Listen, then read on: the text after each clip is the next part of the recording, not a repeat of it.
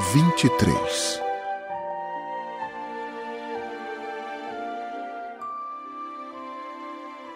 Bom dia. Disse o pequeno príncipe. Bom dia. Disse o vendedor. Era um vendedor de pílulas especiais que saciavam a sede. Toma-se uma por semana e não é mais preciso beber. Por que vendes isso? É uma grande economia de tempo. Os peritos calcularam. A gente ganha 53 minutos por semana.